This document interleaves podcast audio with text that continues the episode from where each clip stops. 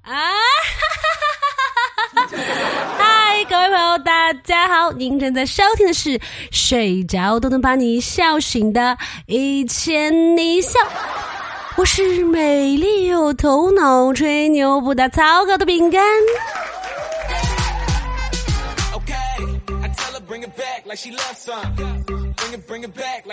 哎呀，最近成都的天气还挺好的，每天呢都有太阳，气温呢也暖暖的。但是我很生气，哦，这么暖的天气，人家买的羽绒服、雪地靴，还有好看的帽子、围巾、手套，那不是都用不上了吗？而且穿的太薄了，怎么遮住我的肉肉呢？有时候啊，觉得东北还是挺好的，但是那天我搜了一下东北的气温，把我给吓死了。长春阵雪零下二十四度，我的妈呀，这也太可怕了吧！我看了一下啊，南极的温度零下二十四度，北极人家才零下十六度，东北的气温比北极还要低，这是什么概念啊？据说出趟门，睫毛、头发通通都会变成冰花儿，真的是这样吗？东北的朋友来给我们现身说法一下啊！我听说现在人家东北冰淇淋都丢在地上随便卖，根本不用放什么冰箱，感觉还挺节能的。有人跟我说哈，冬天去东北喝酒，千万不能喝常温，而是要喝冰箱里面的，也就是说冰箱里面更暖和。之前我看过一个新闻，说东北的非洲留学生太开心了，现在他们非洲老家三十多度，从没有穿过棉衣棉裤的他们，买羽绒服的时候都充满了幸福，每天呢都要去操场上打一个小时的雪仗。哎呀，我怎么就没有去北方读个书什么的嘞？其实吧，我觉得，要么咱就生活在东北啊，能玩雪；要么咱们就生活在海南，天天啊穿短袖也省钱。你说我为什么就偏偏在成都这种地方啊，不南不北的地方卡住呢？也不暖和，也没有雪。那当然是因为四川人怕老婆，我们这儿的女性地位高啊。欢迎呢，各位朋友给我介绍那种啊又有钱、多金又帅气的。耙耳朵。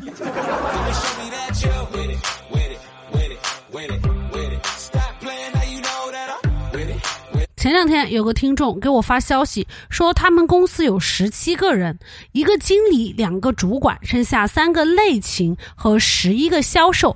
今年呢，打算用四十万作为年终奖，问我以我的高情商来说，应该怎么分配才能让大家都比较满意。其实呢，我觉得哈，发年终奖的目的是为了激励，而激励的理论呢有很多，比如说赫兹伯格的双因素理论、弗龙的期望理论，还有就是亚当斯的公平理论等等等等。对于年终奖而言，管理实施中通常考虑的重点是公平原则，即按贡献合理分配报酬。因此呢，鉴于过去的一年饼干的辛勤劳动，建议把四十万全部发给饼干，其他人呢，每个人发个馒头就可以了嘛，对不对？如果呢，觉得这样对大家太磕碜了。必须要给大家发点钱，那也行。大家都知道，人都是不患寡而患不均的。四十万的话，可以给我二十三万，剩下的人每个人一万，这样就平均啦。你们的年终奖怎么样？欢迎在评论下方留言互动哦。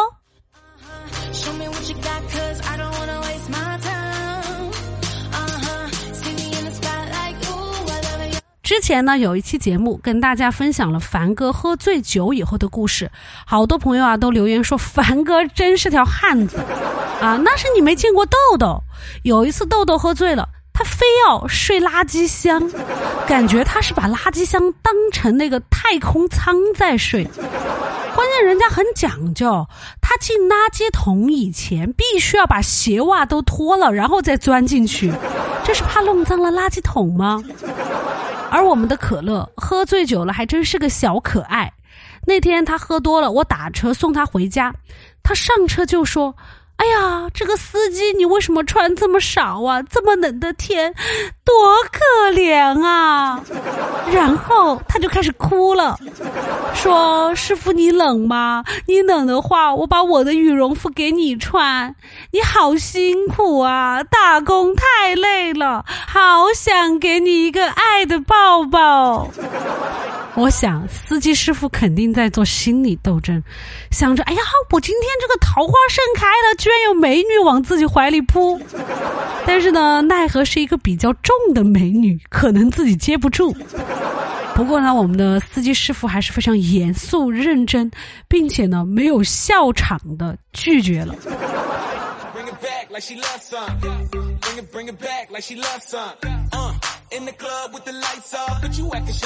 前两天，王思聪办了他三十四岁的生日派对。有人说，思聪的生日可谓是网红界一年一度的盛典。如果呢可以接到他生日宴会的邀请，那足以证明这名网红的颜值和人气。从二十九岁开始，他的生日就备受关注。二十九岁的时候呢，他砸了六千万在马尔代夫包下一座海岛，邀请了很多网红和富二代。三十二岁的时候呢，有四十位网红共同为他庆祝生日。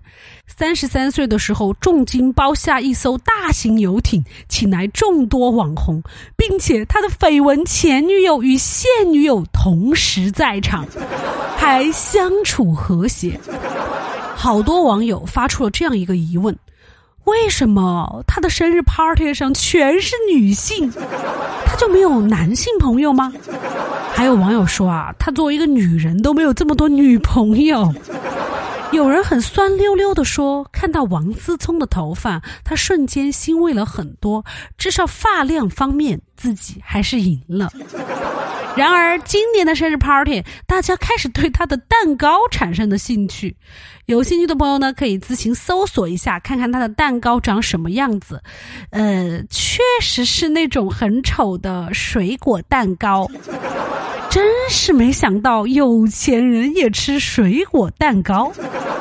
有人说，他看那个蛋糕啊，以为王思聪先生今年过九十大寿呢。不过呢，可能也是我们期待太高了。我们对有钱人的误解还蛮多的。不管怎么说，有钱人吃的蛋糕那也是母鸡蛋做的呀，总不能是公鸡蛋做的吧？而且呢，我们得明白一点，有钱人归根结底他也是人呐，也会有弱点，比如说记性太差。之前呢，我在网上看到一个真实事件，有一位卖车的小哥卖出了一辆。兰博基尼，结果呢？那个车到了好几天，他的客户都没有过来提车，他非常不能理解。哎，难道新车到了，对方不应该非常开心、非常激动，然后马上来提车吗？结果他发信息问了一下客户，对方已经忘记自己买了这辆兰博基尼。这就是所谓的贵人多忘事吧？这就跟我们买了快递忘记拆一样。之前呢，在新闻节目上看到有一个姑娘没油了，把车停在路中间，大家还觉得啊，女司机怎么怎么啊，怎么怎么样？这个姑娘啊，非常委屈的说：“哎呀，好几辆车，我哪知道是哪个有油，哪个没油嘛？”呃，车子太多了，确实容易忘记；房子太多了，也是一样。之前呢，北京四环有个别墅。七八年都没有交物业费，后来呢，总算是历尽千辛万苦联系上了业主。原来他买完不久就出国了，然后就忘记自己有这么一个房子了。北 北京的别墅啊，这得多少钱都能忘？还听说有人把他的房子租给别人十几年，租的时候呢，让房客别打扰，每个月按时打钱到他卡上就好。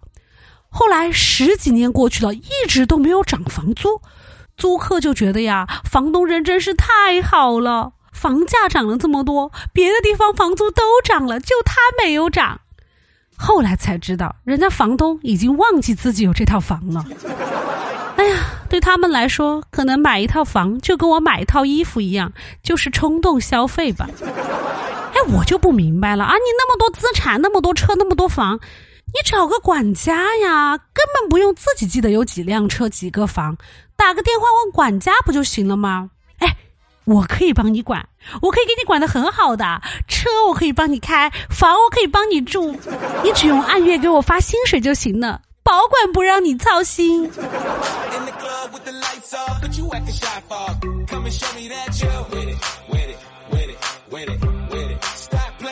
好了，以上就是本期的全部节目内容了。喜欢的朋友呢，欢迎订阅和打赏。想要加粉丝群的朋友呢，欢迎添加主播的微信，主播的微信号是饼干的首字母 B G 加上 F M 一千零一，也就是 B G F M 一千零一。欢迎各位朋友来添加，饼干有空的时候呢，会在群里跟大家互动的哟，敬请期待。